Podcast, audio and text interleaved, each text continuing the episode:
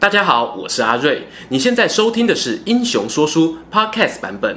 如果你想要观看有搭配图文的影片，欢迎到 YouTube 上搜寻《英雄说书》，诚挚邀请你订阅我们的频道哦。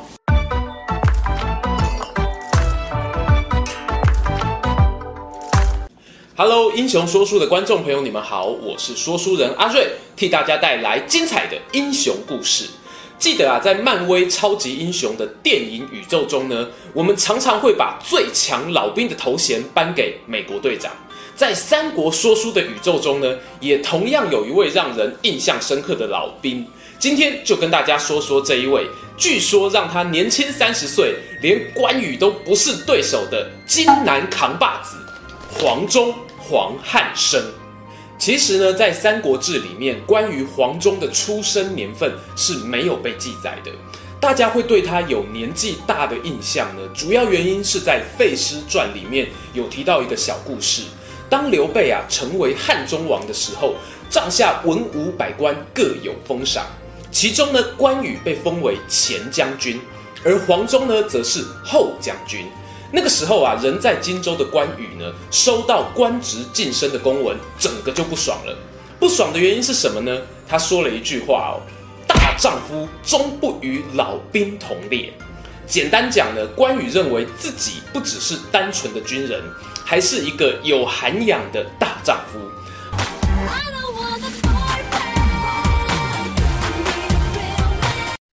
黄忠并列同一个等级的将军呢，简直就是羞辱啊！就这样，老兵两个字呢，从此如影随形的跟着黄忠。很多人都在好奇，黄忠他加入刘备阵营的时间并不长，留下来的作战史料也不多，更不像是马超那样出身西北家族有名望。他凭什么和关羽、张飞等人并列？究竟有什么过人之处呢？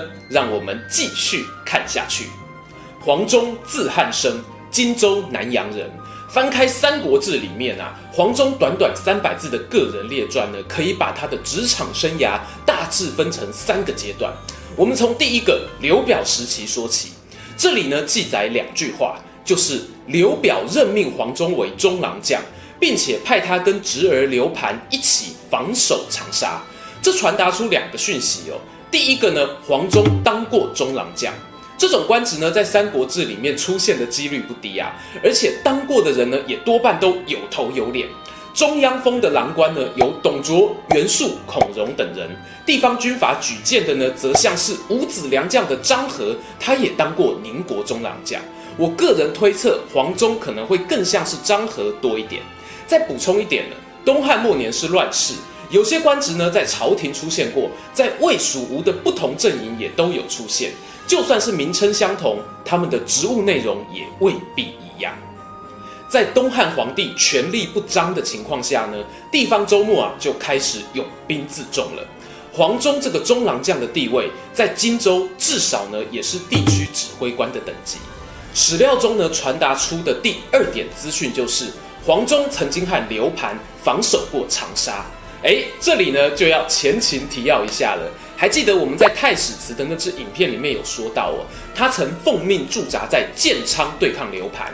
当时大家可能会想，刘盘什么东西呀、居然要动用到国士无双的太史慈来镇守。如果我们对照一下这里啊，刘盘还有黄忠这个神队友在，那一切呢就合理多了。黄忠的职业生涯接着来到曹操时期。这一段岁月呢，不知道是史料有缺还是其他的因素哦。我们的承受只是简单带过。时间很快就来到刘表过世，曹操大军南下荆州后，这个时候曹操改任命黄忠为皮将军。简单说就是企业并购，老员工换个工作头衔而已，职务内容呢其实没变。说到皮将这个职位。如果你是跟我一样哦，一路玩《三国志》电脑游戏长大的骨灰玩家，大概会对《三国志》五代的将军官位排行榜蛮有印象的。游戏里面呢，把将军的位阶从最高的大将军、票骑将军、四征、四正一路往下排，什么军师将军啦、衙门将军啦，最后最后一个将军位呢，就叫做皮将军。这当然造成我童年一个很大的误会哦，认为皮将军就是芝麻绿豆大的武官。但事实上呢，皮将一词原意指的是副将、副手。我们在讲项羽的那支影片中也有提到，西楚霸王原本呢也是担任他叔父项梁手下的皮将。简单的说，皮将就是搭配一个将领作为他的副手。以文官来比喻呢，有点像是别驾。譬如徐州牧陶谦的别驾呢，就是糜竺；益州牧刘璋的别驾呢，就是张松。这些呢都是很有影响力的人物。那黄忠是谁的副将呢？由于啊，曹操他接下大汉丞相之位后呢，名义上呢他就没有将军职，在荆州军区最大的武官呢，应该是征南将军曹仁，黄忠很可能是归他管理。哎，等等等等，《三国演义》里面不是说黄忠、魏延都是在长沙太守韩玄的手下服务吗？魏延这个部分哦，误会可大了，他从头到尾就没有效命过韩玄。我们未来呢有空再做影片细聊。那黄忠的部分呢，在《三国志》里面说，他假行皮将军，仍旧故任，同属长沙太守韩玄。关键就在“同属”这两个字，你要怎么解释了？到底是你捅人，还是被别人捅？陈寿呢，在《三国志》里面不止一次使用“同属”这个动词，有当做管辖的意思，也有当做隶属的意思。如果照着我们前面的脉络推论，黄忠的军权呢，应该是往上追溯到曹仁、曹操。那么这里啊，认为黄忠在军事指挥权上面高于韩玄是合理的。某种程度上，黄忠这个时候加入曹操阵营，也是一种带枪投靠，和之前说的张辽是类似的。如果没有接下来我们要说发生的事情啊，他搞不好也有机会撼动曹魏五子良将的排序呢。可惜世事多变化，曹操在赤壁大战败给了孙刘联军，跌破许多风向大师的眼镜啊！这可以说是三国势力版图翻转的关键事件。而我们黄忠的职涯方向呢，也随之变动。赤壁战后，荆州陷入了南北分裂的状态。北部呢，因为刘表的小儿子刘琮早早就投降了，曹操暂住襄阳、江陵不放手。当初不愿意跟刘琮投降的荆州知识分子武官们，很有可能呢，就是往刘表的长子刘琦，或者是刘备这一派去靠拢。你说黄忠属于哪一派？一开始呢，很有可能也是有投降的，毕竟都封官了嘛，还要他去管理长沙的军事。但尴尬的事情发生了，荆州南部呢，曹操的势力原本就还没有站稳哦。后来刘备他不知道施展了什么妖术，以迅雷不及掩耳的速度劝降了长沙、零陵、贵阳、武陵四郡的太守，就是我们俗称的荆州四小龙。这段经过在《三国演义》小说中写得很浮夸啦，但合理揣测呢，诸葛亮、刘琦等人应该都有暗地里动了一些手脚，否则以刘备那少少的流浪军兵力，很难一口气就平定攻打四个郡县。这段平定四郡的过程呢，我自己是还想要多找一些资料，看能不能编出其他有趣的故事。现在就把镜头呢直接回到黄忠的身上，他发现哇，怎么荆州南部一下子猪羊变色，从曹家军变成刘家军？但史书上呢，他并没有太多的抵抗哦，就顺势加入了刘备阵营。我们当然可以做一点揣测啊。或许黄忠他在刘表旗下的时候呢，就是比较偏向长子派的。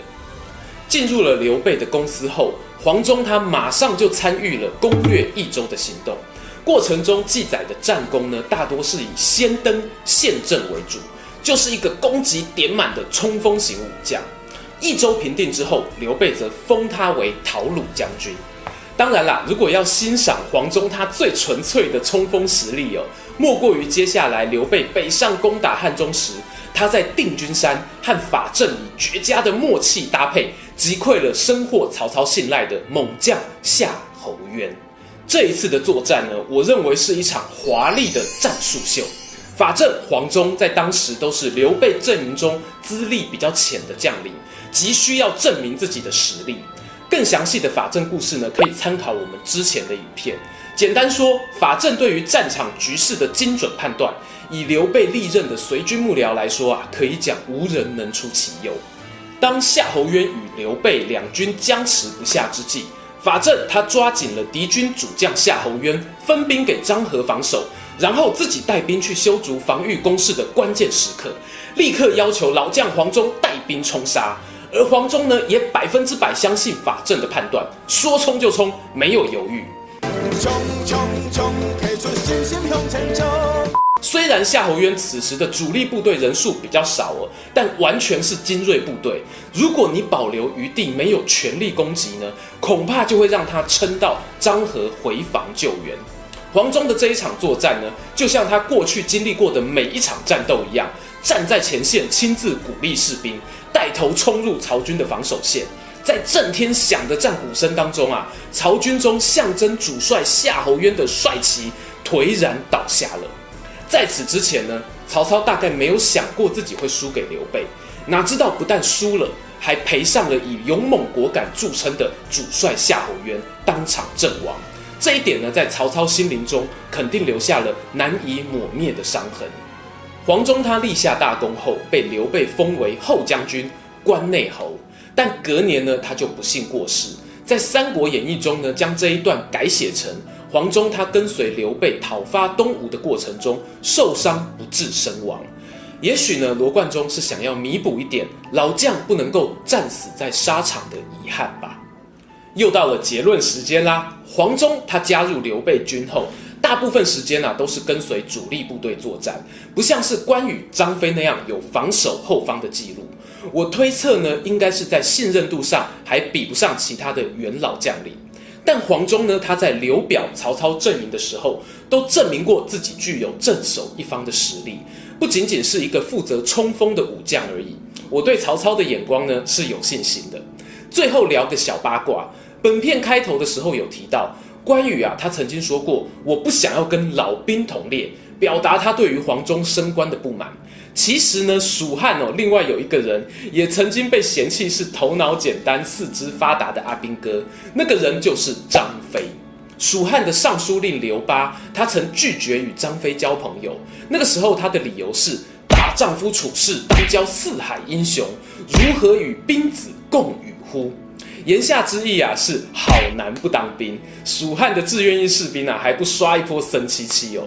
因此呢，当关羽在骂黄忠的时候，可能有顾虑到张飞的感情，所以在兵的前面加个老字，也就是说啊，黄忠，你当兵当这么久，还不多读一点书，增加一点内涵，我懒得理你啦。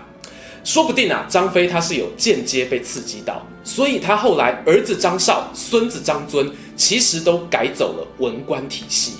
可惜黄忠和法正一样，汉中之战结束后不久就过世了。他的儿子也早夭，没有机会像张飞一样读书进修，改变形象。当然啦，对于蜀汉来说呢，又少了一个防守街亭的武将，真的很不方便了。